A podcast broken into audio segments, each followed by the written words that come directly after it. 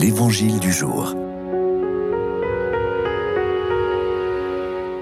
Bonjour. Évangile de Jésus-Christ selon Saint Luc. En ce temps-là, Jésus disait à ses disciples, Je suis venu apporter un feu sur la terre, et comme je voudrais qu'il soit déjà allumé. Je dois recevoir un baptême, et quelle angoisse est la mienne jusqu'à ce qu'il soit accompli. Pensez-vous que je sois venu mettre la paix sur la terre?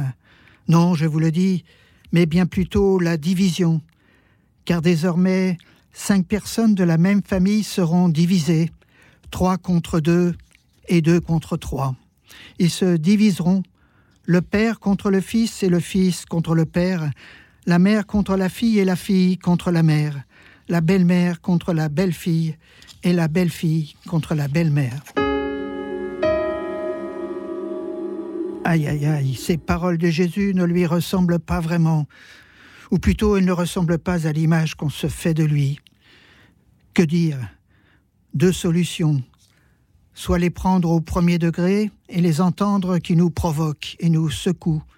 Un feu sur la terre, l'angoisse de la mort prochaine, la division dans les familles, autant de réalités qui résonnent douloureusement dans notre monde d'aujourd'hui. Dieu serait-il celui qui vient déchaîner les passions? Un Dieu impatient et trop à notre ressemblance? Soit j'écoute ces paroles en prenant du recul. Il y a bien des résonances dans la Bible. Le feu sur Sodome et Gomorre et le feu du buisson ardent.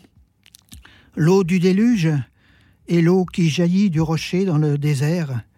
Autant d'images qui disent une ambivalence, qui disent surtout une histoire celle d'un amour sans faille de Dieu pour son peuple, mais d'un Dieu dont les chemins sont bien loin des nôtres. Alors, quel sens choisir?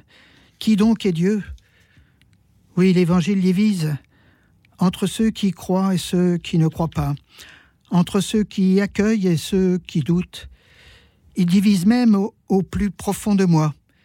Jésus a été crucifié entre deux autres condamnés comme lui, l'un perdu, désespéré, l'autre, le bon larron, qui garde au cœur le feu d'une ultime espérance.